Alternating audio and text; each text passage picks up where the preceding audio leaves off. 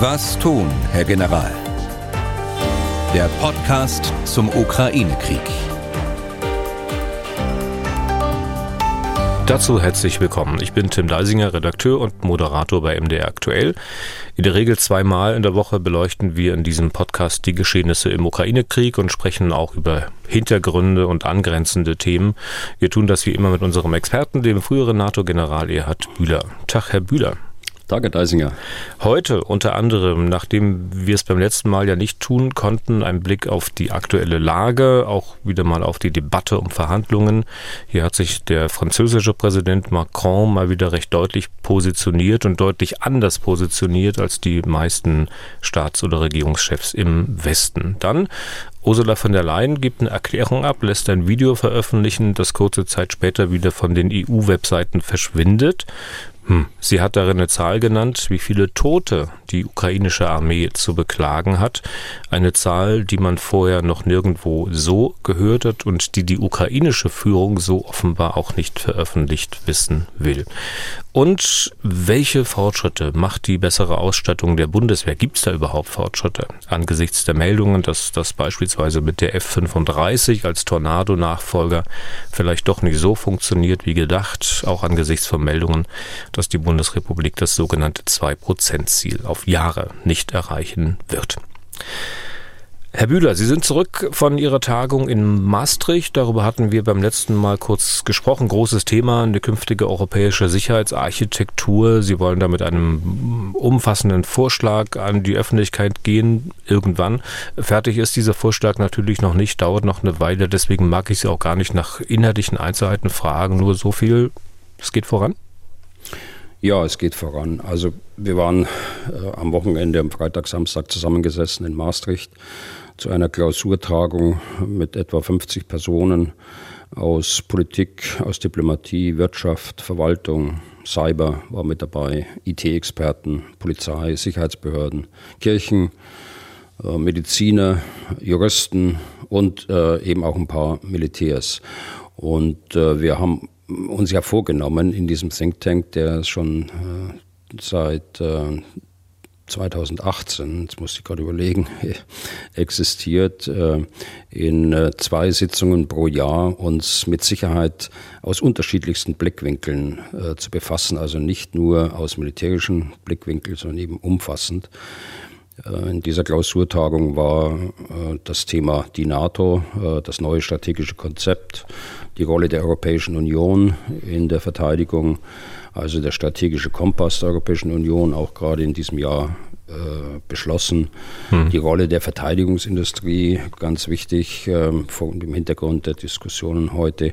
Und eben auch äh, Sicherheit im Gesundheitswesen äh, angesichts äh, von äh, Cyberangriffen auf Krankenhäuser, angesichts biologischer Waffen, die nach wie vor in Arsenalen bestimmter Staaten vorhanden sind und eben auch chemischer Waffen.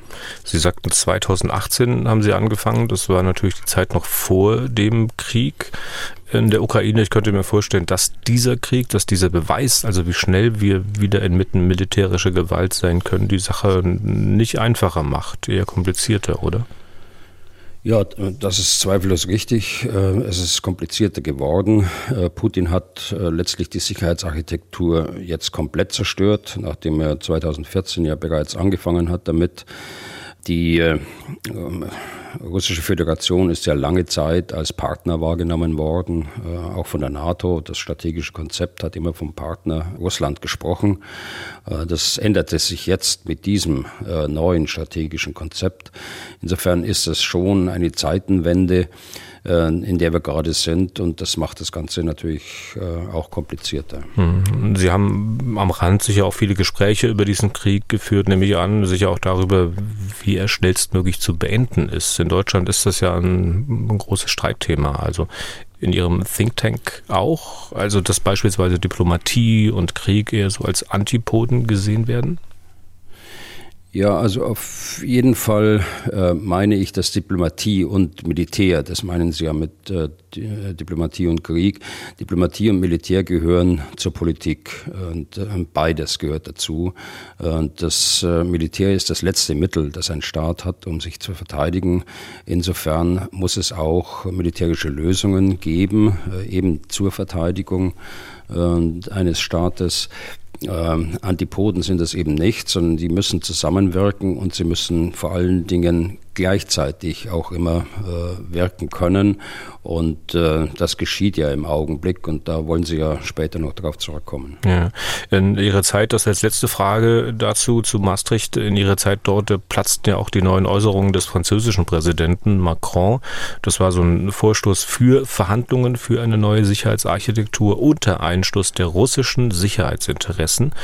Äh, so ähnlich hat das formuliert. Wir kommen nachher noch ein bisschen genauer darauf zu sprechen. Nur so viel ist dieser Vorstoß äh, bei Ihrer Konferenz auch auf so wenige offene Ohren gestoßen, wie beispielsweise in der Bundesregierung?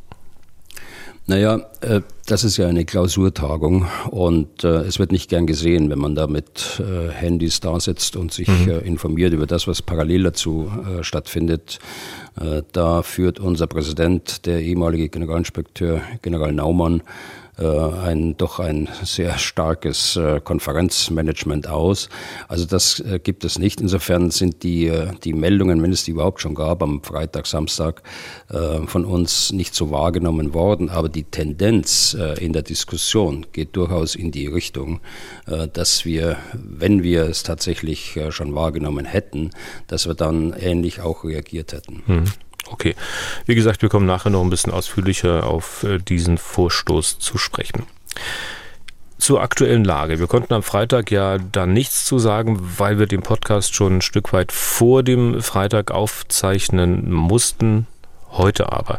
Erster Punkt dort die Luftangriffe von gestern, Herr Bühler. Ähm, die waren, ich glaube, 70 Marschflugkörper waren da unterwegs, wieder auf die, in die gesamte Ukraine abgeschossen. Ja, also das sind die Meldungen, äh, die uns vorliegen aus unterschiedlichen Quellen. Circa 70 Marschflugkörper abgeschossen aus, der, aus dem Schwarzen Meer, also von Schiffen und äh, von Flugzeugen, die äh, in Zentralrussland operierten, die also nicht über der Ukraine waren, sondern die große Reichweite dieser Marschflugkörper dann ausnutzen, um die Ziele zu treffen.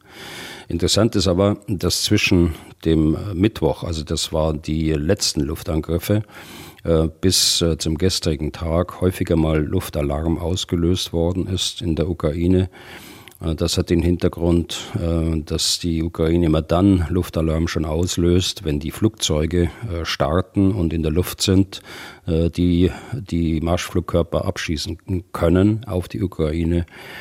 Das hat ähm, den Hintergrund, äh, dass man, also dass die Russen das machen, das hat den Hintergrund, dass äh, sie wahrscheinlich äh, zu wenig Waffen haben, um das konstant durchzuziehen, aber äh, durchaus den Terror immer wieder wirken lassen wollen auf die Ukraine, also eskalieren und deeskalieren. Und äh, hier reicht es äh, ab und zu aus, äh, dass man eben Flugzeuge in die Luft bringt und dadurch die Bevölkerung terrorisiert, dass es eben über Stunden Luftalarm gibt. Hm. Es gibt aber auch einen ganz konkreten, vielleicht einen Punkt noch einen ganz konkreten äh, militärischen Hintergrund äh, dabei, dass man mit einem solchen Einsatz von äh, Flugzeugen äh, die Luftverteidigung austesten kann. Also wo stehen die Radargeräte? Äh, wie äh, aktiv sind sie?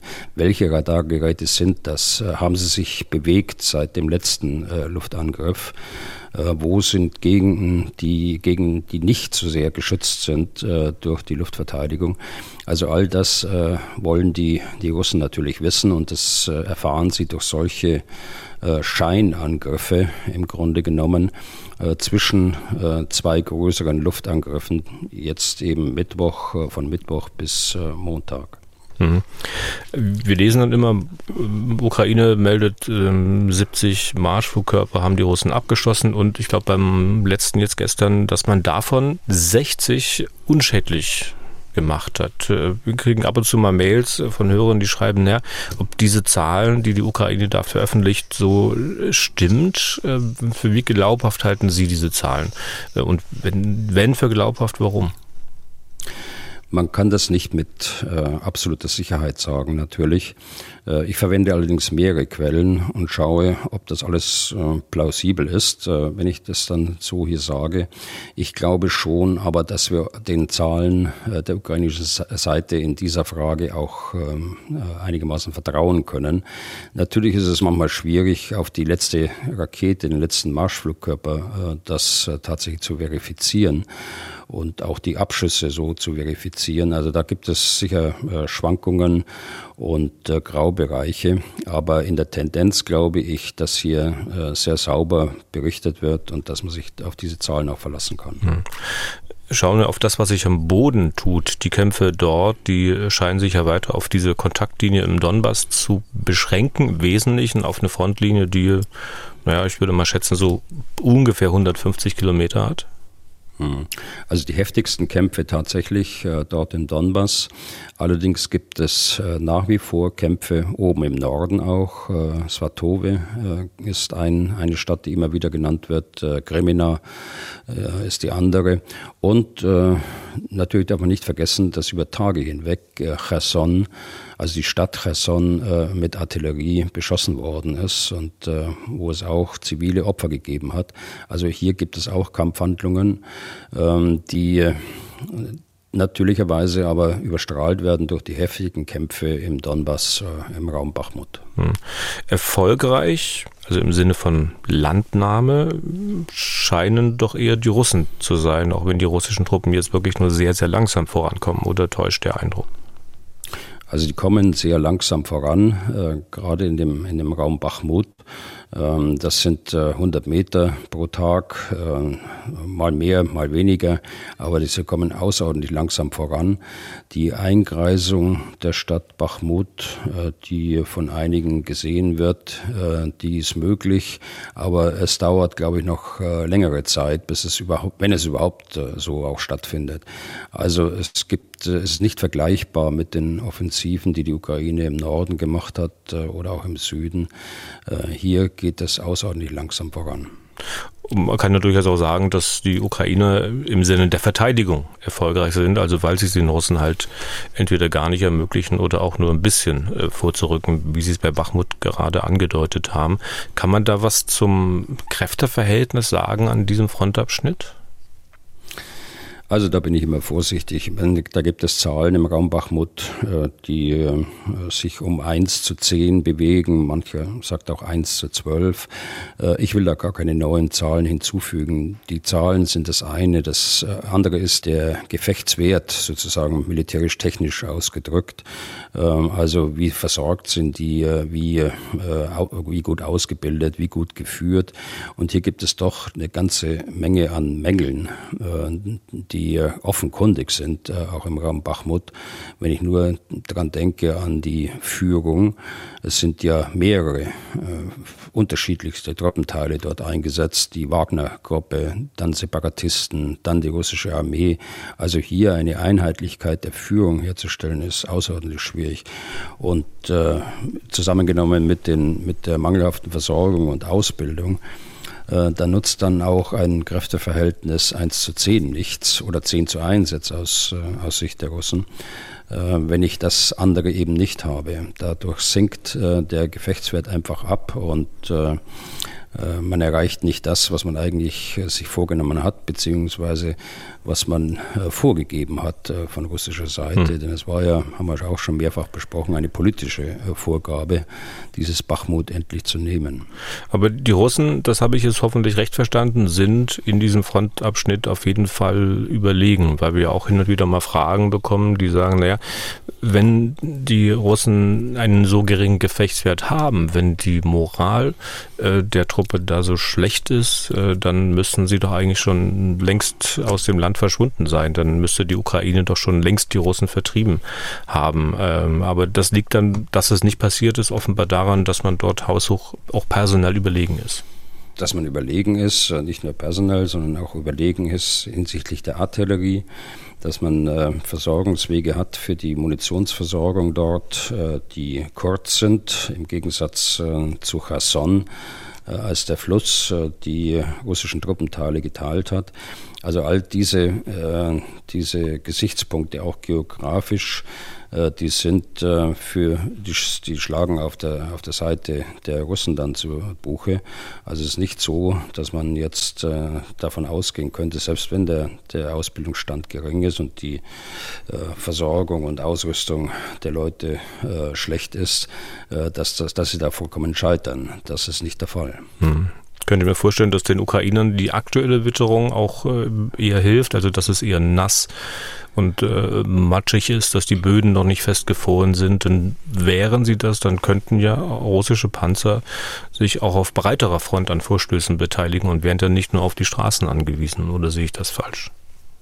Nein, das äh, sehen Sie schon richtig. Dazu kommt, dass die, die ukrainischen Verteidigungsstellungen offenbar sehr gut ausgebaut sind, äh, dass sie im eigenen Land kämpfen, dass sie auch äh, ganz anders versorgt werden, auch von der Bevölkerung und von den äh, zivilen Organisationen, die äh, die Ukraine ja hat, äh, die auch die, das Militär unterstützt. Also all das schlägt dann wieder zu Buche bei den, bei den Ukrainern. Ja, die witterungsbedingten Zustände für beide Seiten sicherlich sehr schwierig. Kälte, Regen, Schnee. Wenn man da als Soldat in einem Schützengraben ausharren muss, stundenlang, tagelang. Ich habe ein Video gesehen dieser Tage, das so war es da zugeschrieben, dass halt angeblich russische Soldaten in einem Schützengraben zeigt, die da zusammengekrümmt liegen, sich nur minimal bewegen, gefilmt von einer Drohne. Und diese Drohne wirft dann auch noch sowas wie eine Granate, aber man denkt, dass man da schnell reagiert, um eine Detonation zu entgehen, aber es gab mit diesen russischen Soldaten fast keine Reaktion. Lediglich ein Soldat versuchte da von der Granate oder was es auch immer war, wegzukrauchen, macht wirklich den Eindruck, dass Kälte, Soldaten, also wenn sie nicht richtig äh, angezogen sind oder was auch immer, dass die, die Soldaten reaktionsunfähig macht. Ja, regelrecht apathisch, klar. Ja. Äh, das ist aber nicht nur die Kälte, sondern das, was äh, auch vorher dann war, das wissen wir allerdings nicht, weil wir es nicht im Video gesehen haben. Äh, in dem Video liegen die Soldaten in einem, das ist gar kein Schützengraben, es ist ein Loch im Grunde genommen. Ja. Ähm, einige bewegen sich gar nicht, möglicherweise sind sie auch verwundet oder gar tot, das weiß man auch nicht. Auf jeden Fall ein fürchterliches Video. Okay. Stichwort Drohne. Meldung von gestern. Die Ukrainer haben angeblich eine neue Kampfdrohne fast fertig entwickelt, konnte man in der Ukrainska Pravda lesen und die ähm, beziehen sich dort auf Äußerungen einer Sprecherin des Herstellers. Eine Drohne, die eine Reichweite von 1000 Kilometern haben soll, bis zu 75 Kilogramm Sprengstoff mitnehmen kann. 1000 Kilometer, also eine Reichweite, die in die Amerikaner mit ihren Waffenlieferungen keinesfalls ermöglichen, aus Gründen, die wir schon oft besprochen haben. Denken Sie, diese Drohne ist für die Front gemacht oder würde man mit der ins russische Hinterland fliegen? Also ich glaube, das ist keine wirklich neue Drohne, äh, sondern das ist äh, eine umgebaute äh, Drohne aus den 70er, 80er Jahren. Diese äh, Meldungen gibt es nicht zum ersten Mal. Äh, die haben schon eine Rolle gespielt, als damals die, diese Drohne, äh, heut, aus heutiger Sicht würde man sagen, dieser Marschflugkörper in der Nähe von Zagreb, äh, ganz am Anfang des Krieges im März äh, dort eingeschlagen ist. Ähm, die ist natürlich aufgrund der großen Reichweite von 1000 Kilometern nicht für die unmittelbare Front gemacht, sondern die ist für die rückwärtigen Linien gemacht, für militärische Einrichtungen hinter der Front auf der Krim, in den besetzten Gebieten, aber natürlich auch ähm, militärische Basen äh, aus denen die Ukraine angegriffen wird, äh, im Kernland Russlands. Stichwort Kernland Russland. Es gab ja gestern die Meldung, dass es Explosionen auf zwei russischen Flugplätzen gegeben hat. Die russische Nachrichtenagentur Basa hat zunächst mal geschrieben, dass, ein, dass es ein unbekannter Drohnenangriff war. Und nun muss man wissen, auf einem dieser Flugplätze haben die Russen größere Langstreckenbomber zusammengezogen, unter anderem die TU 95. Und man muss wissen, dass dieser Stützpunkt äh, Engels 2, also einer dieser beiden Flugplätze, Engels 2 wird er genannt, weil er bei der Ortschaft Engels liegt, ist dieser Stützpunkt, also Luftlinie mal so 700 Kilometer östlich von Kharkiv, liegt also tief in, in Russland drin, äh, 700 Kilometer von der ukrainischen Grenze weg. Muss man diese beiden Meldungen, also neue ukrainische oder vermeintlich neue ukrainische Drohne und Angriff auf äh, Engels 2 und den anderen Flugplatz, im Zusammenhang sehen? Frage ich jetzt mal vorsichtig, oder kann es wirklich so gewesen sein, wie die Russen später gesagt haben, dass, äh, dass es halt Drohnen sowjetischer Bauart waren? Hm. Also es gibt eine anonyme Quelle, die äh, zitiert wird in den Medien aus Kiew, äh, die sagt, das waren Aktionen von Spezialkräften vor Ort, möglicherweise, äh, das füge ich jetzt mit an, möglicherweise mit Unterstützung von örtlichen Widerstandsgruppen, die es ja gibt in Russland. Ähm, aber es ist auch die Möglichkeit, dass sie tatsächlich im Zusammenhang stehen, dass diese umgebaute Aufklärungsdrohne aus den 70er, 80er Jahren eingesetzt worden ist, um die beiden Flugzeuge anzugreifen. Mhm. Es sieht das auf, äh, im, äh, im, Internet auch, äh, den, den Einschlag, äh, beziehungsweise man sieht zwei äh, Explosionen auf dem Flugplatz in Engels, äh, übertragen durch eine, eine Überwachungskamera. Und das sieht schon so aus, als ob das ein Einschlag von, von zwei Marschflugkörpern war, kurz hintereinander. Hm. Das war schon ziemlich heftige Detonation, zumindest so wie ich das gesehen habe. Ja. Und das hieß bei den Russen, das seien reaktive Drohnen gewesen. Das kann ja jeder äh, nachlesen, was die Russen da sagen. Kann man vielleicht mal kurz erklären, was das bedeutet? Also reaktive Drohnen? Also da bin ich natürlich auch drüber gestolpert, über das Reaktiv. Ähm, aber die Russen haben so ihre eigene Militärsprache, wie wir auch in Deutschland oder im Westen eine eigene Militärsprache haben. Also ich äh, kann mir das nur so erklären, äh, eine Drohne wird ja ferngesteuert äh, normalerweise. Und dieser, dieser Marschflugkörper, da wird der Flugweg einprogrammiert. Das sind ja auch Marschflugkörper, die für Aufklärung geschaffen worden sind. Das heißt, man wollte sie wieder nutzen. Das heißt, äh, der Weg wird dann so programmiert, dass es, äh, dass die Drohne bzw. der Marschflugkörper äh, dann wieder landen kann und weiterhin genutzt werden kann. Hm. Kann es auch sein, ähm, reaktiv heißt ja quasi, man, man, reagiert auf etwas, wenn die Drohne auf etwas reagiert, das, was Sie vorhin schon angedeutet haben, dass man vielleicht damit meint, äh, habe ich mir so überlegt, dass ähm, die Drohne vielleicht sozusagen auf ähm, Signale vom Boden reagiert, also von diesen ukrainischen Spezialkräften, die möglicherweise geholfen haben, diese Drohne, diesen Marschflugkörper da ans Ziel zu führen. Kann das auch sein? Ja, aber das wäre schon eine Technologie, die äh, sehr komplex ist. Und hm. wenn, es, wenn die These stimmt, dass man hier eine, eine Aufklärungsdrohne umgebaut hat, dann glaube ich eher, dass der Flugweg vorher einprogrammiert worden ist und äh, die Drohne dann genau dort eingeschlagen ist, äh, wo man sie haben wollte. Okay. Ähm, letzte Frage zu diesem Thema. Wenn die Ukraine jetzt nun gezeigt hat, dass sie mit solchen Drohnen auch Ziele weit im russischen Hinterland äh, treffen kann, was bedeutet äh, das für den Krieg? Naja, das bedeutet, äh, dass Russland nicht davon ausgehen kann, äh, dass ihre Flugplätze, von denen sie aus die die Ukraine angreift, äh, unbehelligt bleiben, sondern sie muss davon ausgehen, dass wie Sevastopol äh, oder wie jetzt Engels und äh, auf dem anderen Flugplatz auch dort dann Raketen einschlagen. Auf der anderen Seite, was hat das für Folgen für Russland? Für Russland hat das erstmal die Folge, dass wir eine, eine heftige Diskussion erleben in den russischen Medien, in den sozialen Medien vor allen Dingen ähm, warum denn diese Marschflugkörper nicht abgefangen werden konnten und äh, wie es sein kann, dass, ein, dass zwei Flugplätze, auf denen strategische Bomber stationiert sind, einfach so angegriffen werden können, äh, weit im russischen Hinterland. Und da hinterfragt man natürlich die Luftverteidigung äh, aus russischer Sicht. So in ähnlicher Weise, wie die Diskussion geführt worden ist äh, in dem Angriff auf Sevastopol. Okay. Vielleicht ebenfalls noch zur aktuellen Lage gehören Meldungen über getötete Soldaten. Wir hören ja immer wieder Mutmaßungen über russische Verluste. Da wird hochgerechnet, dass es mittlerweile angeblich über 90.000 russische äh, gefallene Soldaten gibt. Die Ukrainer halten sich damit Angaben über eigene Verluste zurück. Vor ein paar Monaten hatte Präsident Zelensky selbst mal davon gesprochen, dass pro Tag mehrere hundert ukrainische Soldaten äh, sterben würden.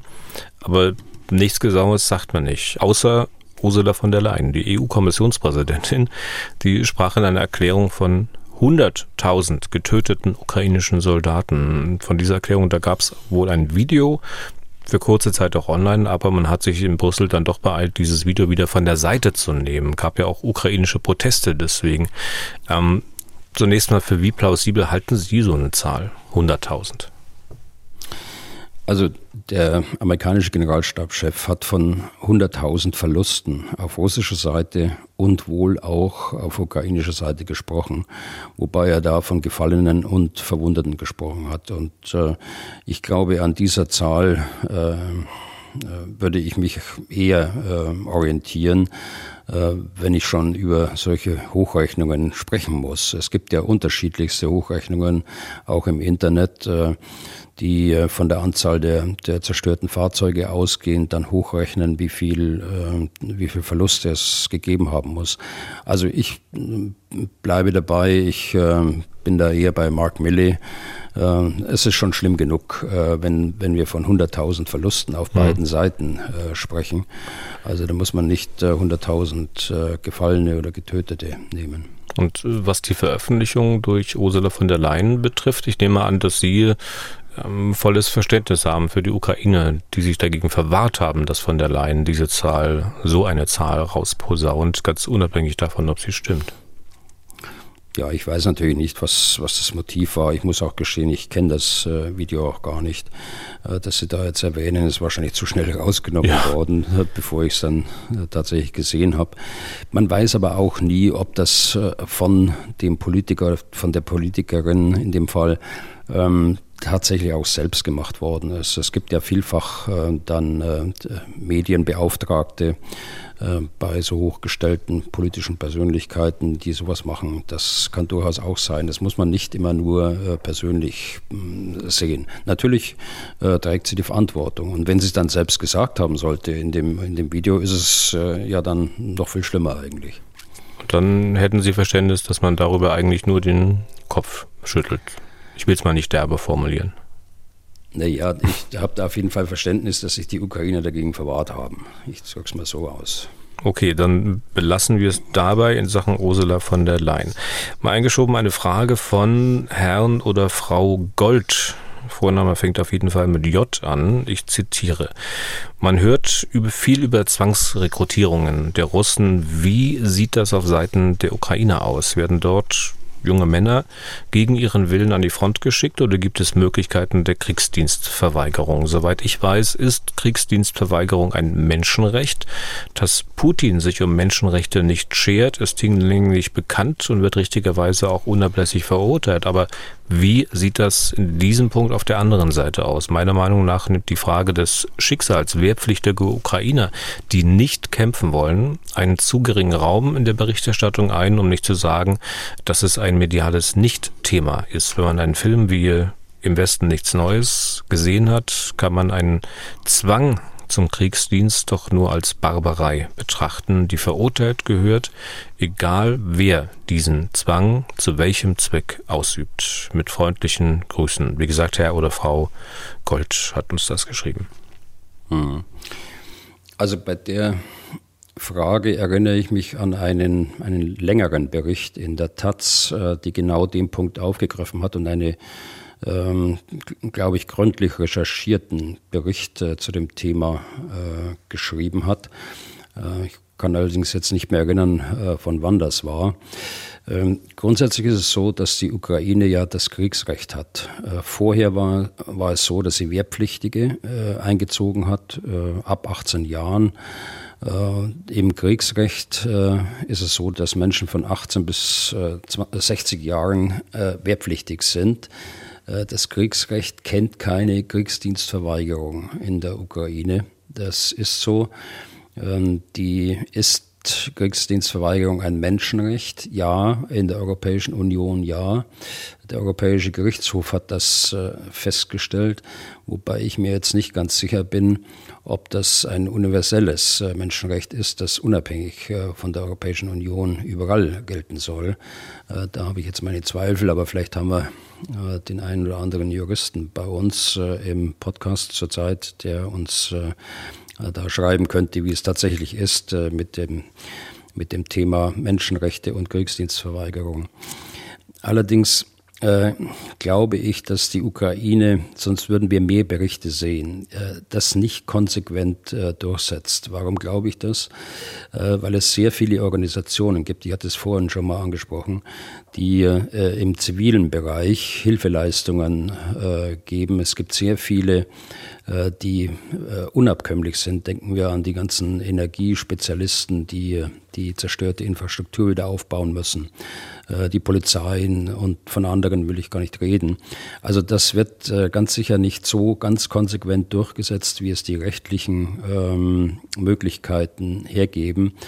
Äh, davon abgesehen, also wenn ich äh, mir überlege, wenn einer absolut nicht geeignet ist und aus persönlichen Gründen dort äh, sagt, ich möchte da nicht an die Front, dann können sie ihn auch nicht gebrauchen dort. Dann ist er eher ein, ein Hindernis und es ist eher schwierig dann mit solchen Leuten.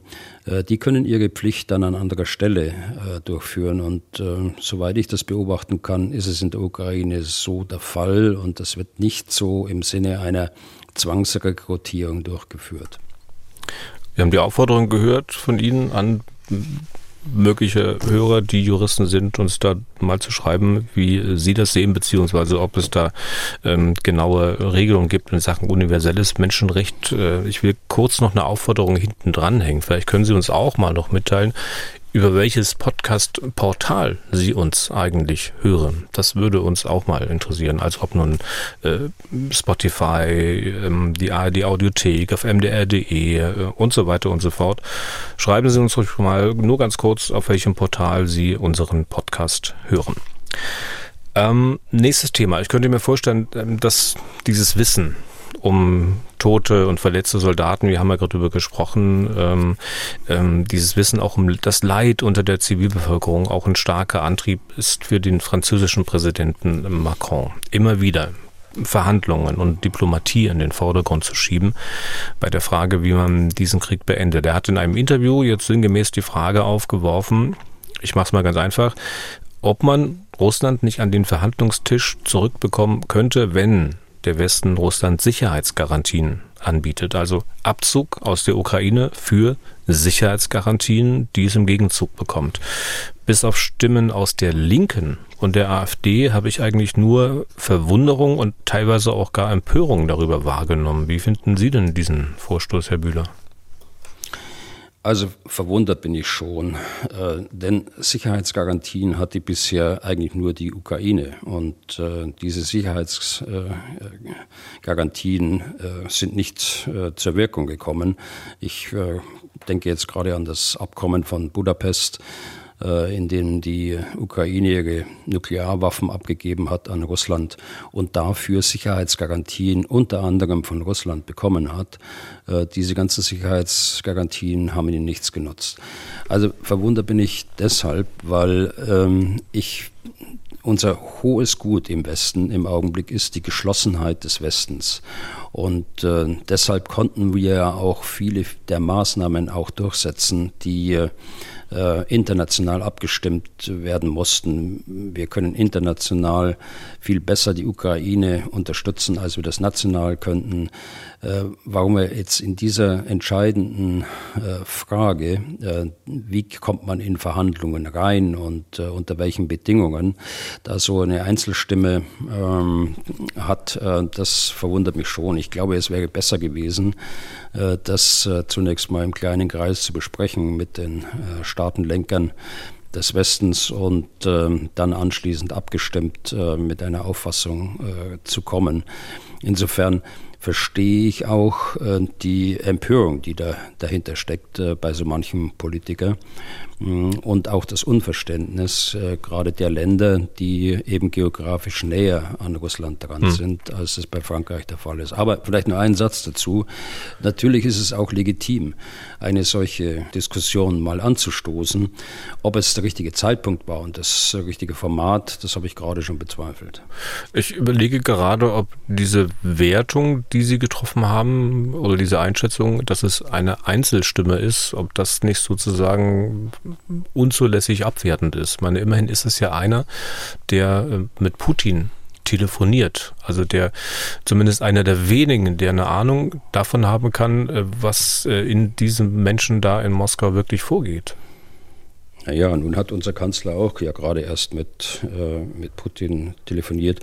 Im, aber ich mit Einzelstimme meine ich ja nicht, das meine ich überhaupt nicht abwertend, hm. sondern er äh, ist da praktisch singulär äh, aus dem Kreis der Präsidenten und Regierungschefs des Westen hervorgetreten mit dieser Auffassung. Und ähm, das äh, kritisiere ich und sage, der Zusammenhalt der NATO und der Zusammenhalt des Westens ist von so außerordentlich wichtiger Bedeutung, äh, dass man jetzt da keine Einzelstimmen äh, in gerade solchen äh, wichtigen Fragen äußern sollte. Trotzdem nochmal nachgefragt, kann es nicht sein, dass Macron aus all diesen Telefonaten, ich sag mal, eine Überzeugung zieht, da kann ja Olaf Scholz eine ganz andere draus ziehen, äh, ist ja unbenommen, aber dass Macron eine Überzeugung daraus zieht, worum es Russland tatsächlich geht. Wenn man mal die ich sag mal, aufgeladenen Vorwürfe beiseite schiebt, die alle richtig sein können. Also imperiales Streben, Putin will nach mehr als nur der Ukraine greifen und so weiter und so fort. Aber über diese Mutmaßung kann man ja auch äh, nicht verhandeln. Man kann es aber beispielsweise tun über Sicherheitsgarantien. So in etwa habe ich übrigens auch den, den Oberst AD Richter verstanden von der Stiftung Wissenschaft und Politik. Dessen Ausführungen habe ich mir da mal ein bisschen ausführlicher angeschaut. Also muss man nicht nach etwas suchen, halbwegs handfeste Sachen, über die man mit Russland tatsächlich verhandeln kann, wenn man denn verhandeln will. Naja, zunächst aber ist die, die Ausgangsthese ja falsch. Also die NATO ist keine Bedrohung äh, für Russland, äh, ist heute nicht und ist auch vorher nicht gewesen. Und das weiß Putin ganz genau. Ähm, die, äh, und äh, wir wissen es im Westen und vor allen Dingen wissen wir, die wir bei der NATO selbst waren, in Führungsverantwortung, was die NATO ist und was eben nicht ist. Die NATO ist kein aggressives Bündnis und das äh, weiß der Präsident Putin und seine Herren in seinem System, insbesondere das Militär, ganz, ganz genau. Das heißt, sie nehmen das als Vorwand äh, für die gerade von Ihnen äh, angesprochenen imperialistischen Zielsetzungen. Sie haben es jetzt wieder gesagt, Sie haben das ja schon mehrfach im Podcast betont, also NATO, Verteidigungsbündnis, äh, keine Gefahr für Russland. Sie sagen das aus tiefster Überzeugung und ich glaube auch, dass die allermeisten im Westen das so sehen. Aber letztlich ist das doch immer nur eine Sicht aus Richtung Westen den Blick aus dieser Richtung hat ja Russland nicht, auch wenn man das im Westen noch so oft wiederholt, dass Putin ähm, das alles weiß. Das ist ja auch bei, ich sag mal, ganz normalen Gesprächen unter ganz normalen Leuten so, ähm, dass es eigentlich immer wichtig ist, äh, wie das, was man sagt, bei anderen ankommt. Es ist oftmals nicht wichtig, was man selbst sagt, sondern wie es von der anderen Person, von der anderen Seite aufgenommen wird. Ja, ja, natürlich. Perzeption spielt da schon eine Rolle. Aber ich sage das ja nicht nur aus tiefster Überzeugung, sondern ich sage das auch auf Fakten basiert. Und äh, die Fakten äh, stehen der, dem russischen Militär auch zur Verfügung. Insofern kann ich mir das erlauben zu sagen, dieses ist äh, schlichtweg falsch, äh, auch wenn es eine Perzeption ist. Und da muss, muss man immer wieder darauf hinweisen. Ich gebe zu, äh, dass es äh, für, für Außenstehende schwieriger ist, das von aus Fakten abzuleiten. Aber ich bin nun mal dort in diesem System gewesen und über Jahre hinweg und habe dort dreimal Kommandeurverantwortung getragen. Also ich weiß schon, was ich erlebt habe und was ich nicht erlebt habe. Und deshalb kann ich hier aus voller Überzeugung sprechen. Die Perzeption, dass die NATO eine Bedrohung darstellt. Gar die Eingreisung Russlands, äh, das ist ein Punkt, äh, da liegt Russland falsch und sie liegen wissentlich falsch, weil sie es besser wissen. Mhm. Wir reden ja gerade darüber, ähm, dass Macron, also der französische Präsident Emmanuel Macron, äh, dieses Thema Verhandlungen wieder sozusagen versucht, in den Vordergrund zu schieben. Ich habe am, Wochenende ähm, mit jemandem diskutiert über die Frage, wer will denn eigentlich nicht verhandeln? Und derjenige hat dann folgende kurze Argumentationskette gebracht. Die Ukraine sagt, es gibt erst Verhandlungen, wenn die Russen das Land verlassen haben mal von russischer Seite betrachtet, stünde dann ja die Frage, ja, wenn wir das Land verlassen haben, worüber sollen wir denn dann noch verhandeln? Äh, dann gäbe es ja von unserer Seite, also von russischer Seite, nichts mehr zu verhandeln. Und dann sagt er, wenn die Ukrainer wirklich verhandeln wollten, dann würden sie eben diese absolute Forderung nicht aufmachen, die den Russen sämtliche Verhandlungsmasse nimmt. Ich hoffe, ich habe das jetzt einigermaßen richtig äh, wiedergegeben. Wie sehen Sie das? Also das äh, ist mir dann doch ein bisschen zu einfach. Und das wäre ja ganz einfach für einen Aggressor. Man braucht ja nur anzugreifen, Teile des Landes in Besitz nehmen, äh, die Bevölkerung unterdrücken, die Bevölkerung unter Terror setzen, äh, Hunderttausende von Opfern in, Kauf nehmen und Kriegsverbrechen anzurichten. Und dann irgendwann sagt man, ich möchte verhandeln und ich möchte das, was ich erreicht habe, dann tatsächlich auch behalten. So einfach ist es ja nicht. Ich glaube, dass die Prämisse zunächst müssen die Kampfhandlungen eingestellt werden und Russland muss sich äh, aus der Ukraine zurückziehen. Dass das eine richtige äh, Prämisse ist, die Putin auch versteht. Äh, worüber kann man dann noch verhandeln? Ja, man kann durchaus verhandeln. Man kann äh, verhandeln, ob das NATO-Ziel, äh, das die Ukrainer in ihrer Verfassung haben, äh, dort Bestand hat oder ob sie das rausnehmen. Das hat der Zelensky schon mal angekündigt, schon im März. Man kann durchaus auch über Autonomie in den äh, Gebieten im Donbass äh, verhandeln. Man kann über äh, Sprache, Amtssprachen verhandeln, über die Lebensbedingungen äh, von ethnischen Russen äh, sprechen und so weiter und so fort. Also da gibt es genügend, äh, was man besprechen könnte. Hm.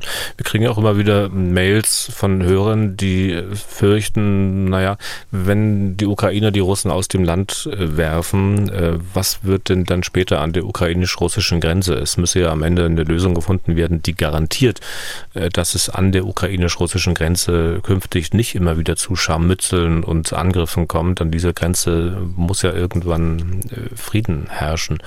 Ähm, besteht in irgendeinem Szenario eine große Gefahr, dass diese, dieser hoffentlich Frieden an dieser Grenze halt nicht Bestand hat? Also ich fürchte, äh, und das ist ja auch nicht erst seit heute, sondern das ist äh, gleich von Anfang an so gewesen, meine Position, das wird ein, und nicht nur meine, das wird ein langer Konflikt werden. Äh, das ist so schnell nicht vorbei und äh, so schnell wird da kein kompletter Frieden herrschen, selbst wenn sich die Russen zurückziehen. Solange das System Putin dort ist, wird es keinen richtigen Frieden geben können. Es wird enorm lange dauern, bis dass dieser Krieg auch mit den äh, riesigen Opfern für, für beide Seiten, äh, bis der aufgearbeitet ist. Äh, man sieht es ja in anderen Kriegsgebieten auch, man sieht es auf dem Balkan auch. Und äh, da haben wir, haben wir im Grunde genommen Glück gehabt, vor allen Dingen äh, in Westdeutschland, dass es Aussöhnungsbereitschaft gab äh, auf der äh, westlichen Seite bei den, bei den Alliierten. Ob das so der Fall sein wird zwischen der Ukraine und Russland, obwohl, es, obwohl sie erklärtermaßen Brudervölker sind, da habe ich doch meine Zweifel. Also da sollte man sich keinen Illusionen hingeben. Das wird ein lang anhaltender Konflikt bleiben. Okay. Strich unter dieses Thema wie gesagt, wir haben ja gerade hauptsächlich gesprochen über den Vorstoß des französischen Präsidenten Emmanuel Macron. Kommen wir noch nach Deutschland. 100 Milliarden Sondervermögen sind aufgelegt. Davon will man unter anderem US-amerikanische Jagdbomber vom Typ F-35 kaufen. Das schien irgendwie beschlossene Sache, aber es scheint auch nur genauso beschlossene Sache zu sein, wie als man vor Jahren verkündet hat, na, wir kaufen F-18 und ersetzen damit unsere alten Tornados. Jetzt ist von Risiken in Bezug auf die F-35 die Rede. Herr Bühler, was ist da los? War auch eine Bitte übrigens unseres Hörers Jan Nagel, äh, dazu mal was zu sagen. Der hat da in einer Mail von Chaos gesprochen und meint, das muss man nicht verstehen, oder?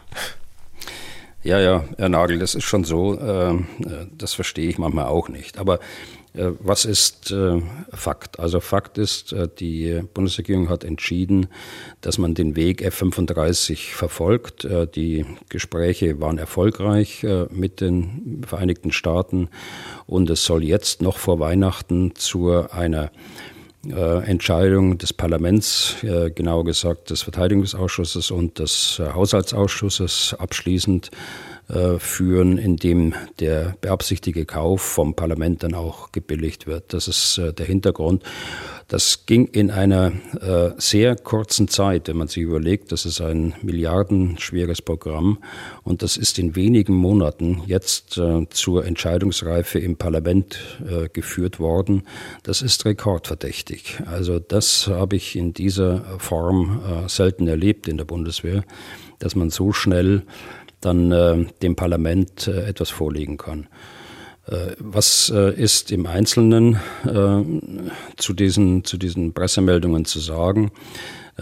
vorgelegt wurde die sogenannte 25 Millionen Vorlage. Das heißt, jedes Projekt, das teurer äh, wird als 25 Millionen und die äh, F-35 kosten ein Mehrfaches davon, muss dem Parlament vorgelegt werden. Das sind umfangreiche Unterlagen, die dort vorgelegt werden müssen. Man gibt in der Regel eine Zusammenfassung äh, in, einem, in einem Anschreiben, eine Zusammenfassung, die unter anderem eben auch die Risiken enthalten, äh, die mit dem Projekt verbunden sind, aber auch enthalten sollten, äh, wie man diesen Risiken äh, vorbeugen kann, dass sie eben nicht eintreten. So mancher versteht diese vermeintlich späte Entdeckung von Risiken eigentlich nicht, weil man, ich glaube, vor drei Jahren ja mit Verweis auf solche Risiken es eigentlich abgelehnt hatte, F-35 zu kaufen. Ja, vor ein paar Jahren war die politische Konstellation noch etwas anders, auch äh, im Verteidigungsministerium etwas anders. Äh, da war äh, F-35 nicht äh, das äh, bevorzugte Muster.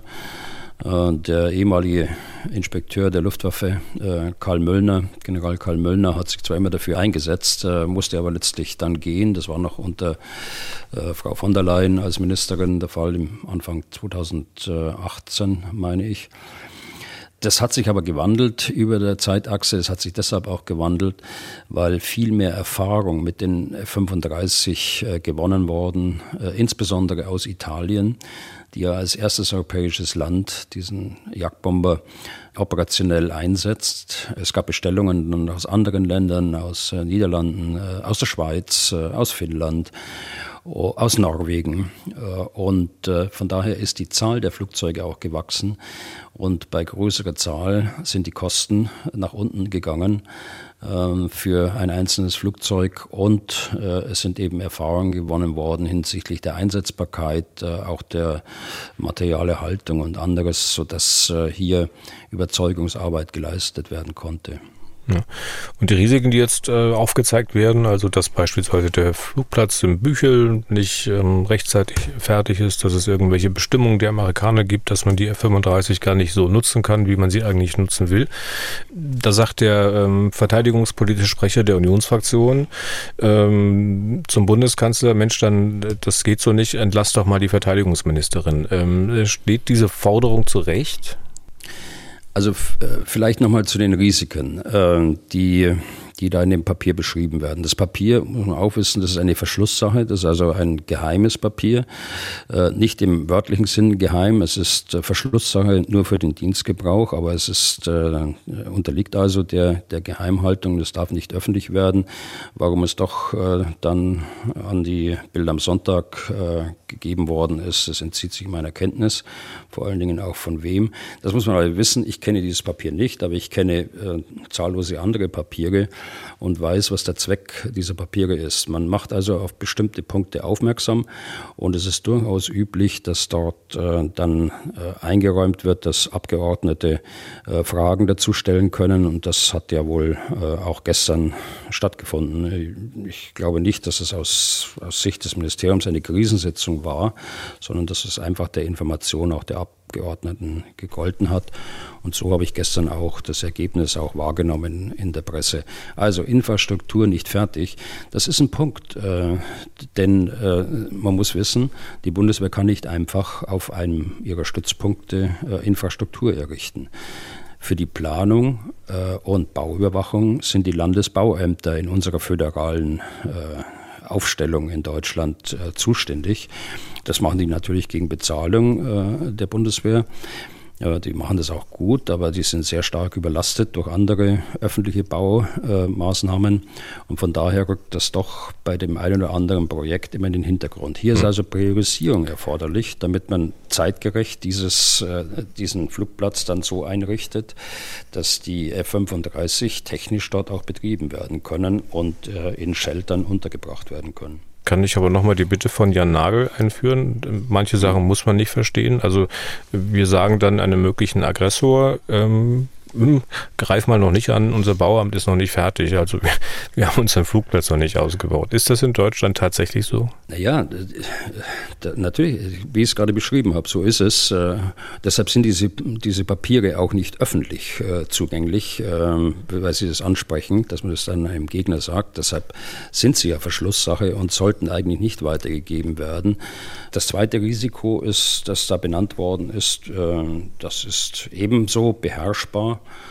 das ist die Zulassung der Flugzeuge. Jedes Flugzeug, das bei uns äh, in Deutschland und in Europa fliegt, braucht eine, eine Zulassung. Äh, für diese Zulassung müssen technische Details offengelegt werden, gibt es Untersuchungen. Das ist aber ein Verfahren, das durchaus eingeübt ist. Und wenn man hier entsprechend priorisiert und die Amerikaner die, die Informationen zur Verfügung stellen, sehe ich kein Problem. Vor allen Dingen, wenn ich in andere Partnerländer schaue, in der NATO, in dem die F-35 schon geflogen wird. Hm. Ähm, anderes Risiko, die Kosten offenbar, die da angesprochen werden, wo gesagt wird, es wird dann möglicherweise doch deutlich teurer und das sind ja schon 9,9 Milliarden Euro für 35 Maschinen ähm, veranschlagt. Das ist ein Zehntel dieses 100 Milliarden Paketes. Ja, äh, das kann man natürlich heute nicht sagen. Äh, ich gehe mal davon aus, dass das sauber äh, mit den Amerikanern vereinbart ist, äh, was da zu bezahlen ist. Das ist im Übrigen nicht nur das nackte Flugzeug, sondern das ist auch die Bewaffnung, das ist auch die äh, materielle Haltung auf die nächsten Jahre, wenn nicht gar auf den Lebenszyklus bezogen. das weiß ich allerdings nicht, wie die Verträge konkret ausgestaltet werden. Und das sind natürlich auch die Ersatzteile, die dazu nötig sind und die Infrastruktur. Also es ist das Gesamtpaket.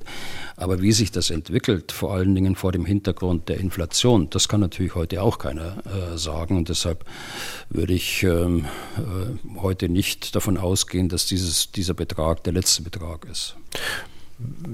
Würden Sie eine, einen Tipp abgeben wollen, wann wir die erste F-35 in den Beständen der Bundeswehr fliegen sehen? Ich glaube, dass äh, wir die F-35 äh, fliegen sehen. Und zwar wie vorgesehen 2026 zur Ausbildung der, der deutschen Luftfahrzeugbesatzungen und ich denke, dass wir 2027, wenn ich den Zeitplan richtig in Erinnerung habe, äh, dann auch die erste Maschine mhm. in Deutschland stationieren können. Das heißt, wir haben noch ähm, vier bis fünf Jahre Zeit, um den Flugplatz äh, auszubauen.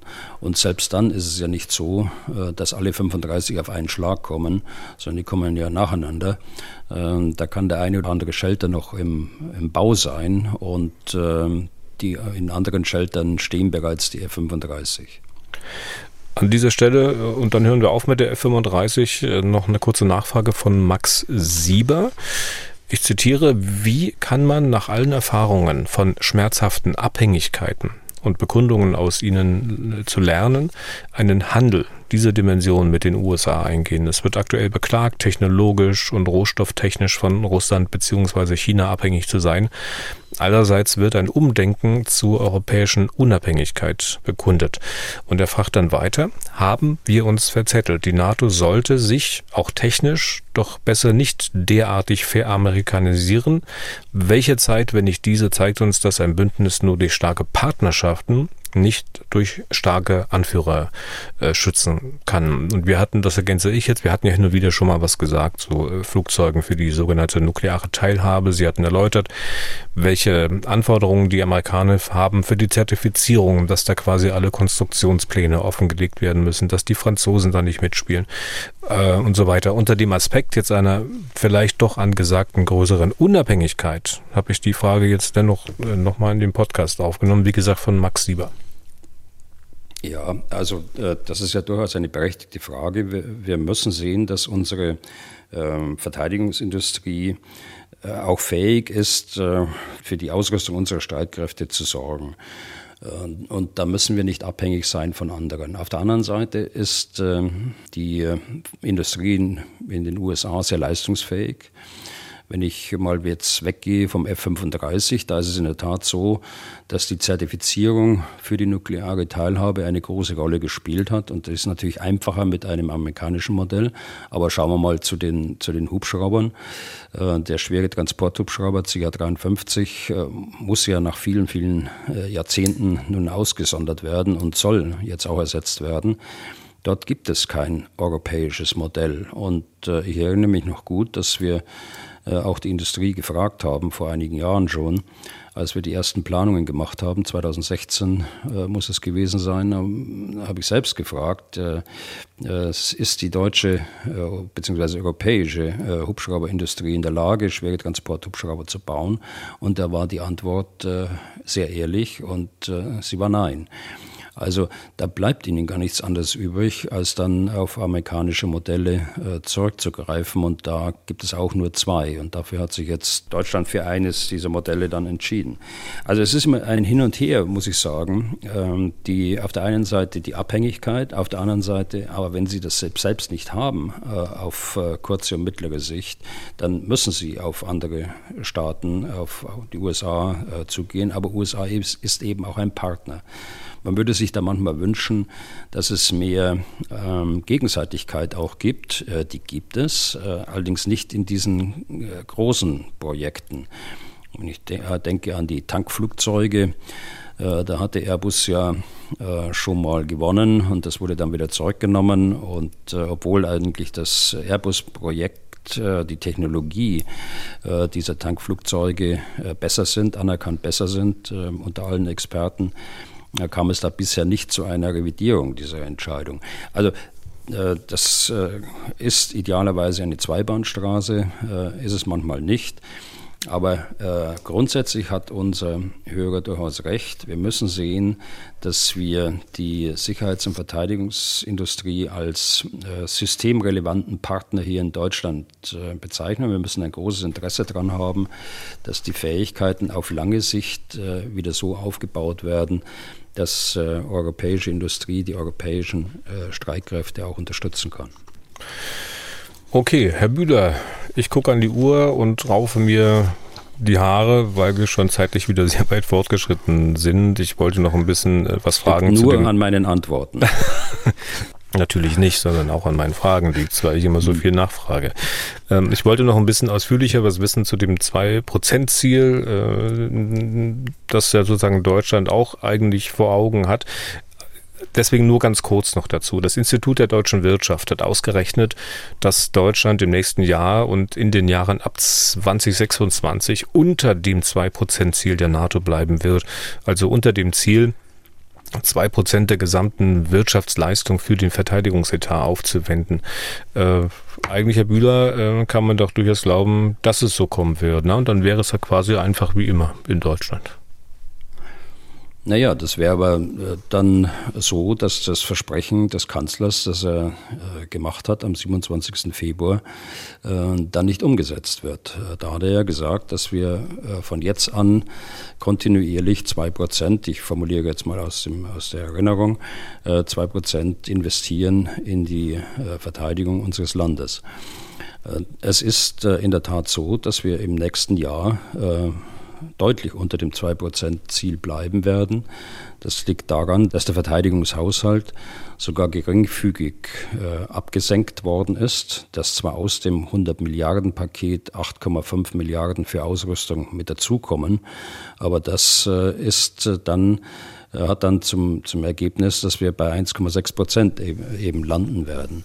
Ob wir 2026 am Ende der äh, mittelfristigen Finanzplanung der Bundesregierung auch äh, unter 2 Prozent äh, liegen werden.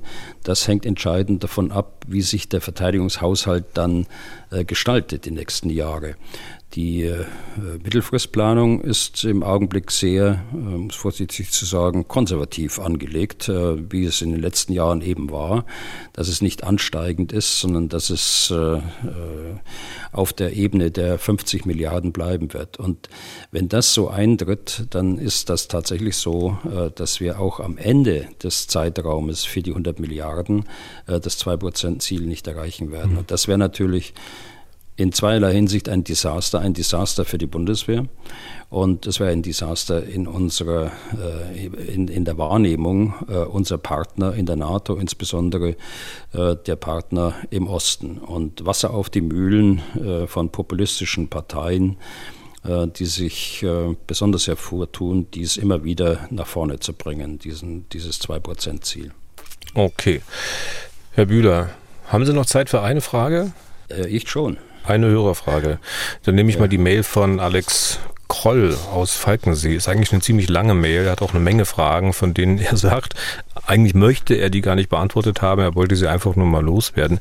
Er schreibt da einige Sorgen auf und weiß als Vater dreier Kinder nicht, wohin das alles noch führen soll, um am Ende dann aber doch eine Idee, eine Frage zu haben. Jetzt zitiere ich mal.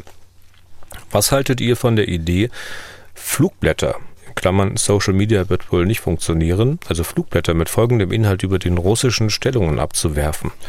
Liebe russische Soldaten, ihr werdet von eurer Regierung belogen und betrogen. Bei uns gibt es keine Faschisten und wir sind auch nicht eure Feinde. Wir wollen einfach nur in unserem Land in Frieden und Freiheit leben. Wir wollen nicht gegen euch kämpfen und dabei selbst sterben. Wir wollen nach Hause zu unseren Familien. Hört bitte auf, uns anzugreifen. Eure ukrainischen Brüder und Schwestern. Und jetzt fragt er, ist das völlig naiv und sinnfrei? Von mir aus, aus meiner Sicht, kann und darf kein Versuch unterlassen werden. Aber könntet ihr diese Idee bitte trotzdem einmal aus militärischer und psychologischer Sicht für beide Seiten bewerten? Euer treuer Hörer Alex. Das ist überhaupt nicht naiv und äh, schon gar nicht sinnfrei. Und es wird ja auch getan, es passiert ja auch äh, ganz konkret. Äh, es passiert in der Ukraine von der Ansprache des Präsidenten, die er in Russisch macht, äh, dass die Soldaten ja durchaus auf ihren Mobiltelefonen auch sehen können, auch die russischen Soldaten. Es gibt Ansprachen, die auf Desertation hinweisen, auf Straflosigkeit in der Ukraine und äh, solche Appelle, wie Sie es gerade äh, gesagt haben, das gibt es durchaus. Und äh, weiß jetzt nicht, wie wirksam das ist. Im Einzelfall hat man Meldungen gesehen, dass äh, das wirksam geworden ist. Aber diese Art von äh, psychologischer Kriegführung, äh, die findet durchaus statt. Okay. Und damit sind wir durch für heute. Vielen Dank fürs Interesse. Falls Sie Fragen an Herrn Bühler haben, dann schreiben Sie an general.mdraktuell.de oder rufen Sie an unter 0800 637 3737. Was tun, Herr General, gibt es auf mdr.de, in der ARD Audiothek, bei Spotify, Apple, Google, Amazon, auch auf YouTube und überall da, wo es sonst noch Podcasts gibt. Ich erinnere noch mal ganz kurz an meine Bitte, uns auch mal kurz mitzuteilen, über welches dieser Portale Sie unseren Podcast verfolgen. Das wäre total lieb. Nächste Folge dann am späten Freitagnachmittag. Bis dahin, Herr Bühler, und vielen Dank für heute. Ja, gerne, Herr Deisinger. Bis Freitag. Was tun, Herr General? Der Podcast zum Ukraine-Krieg.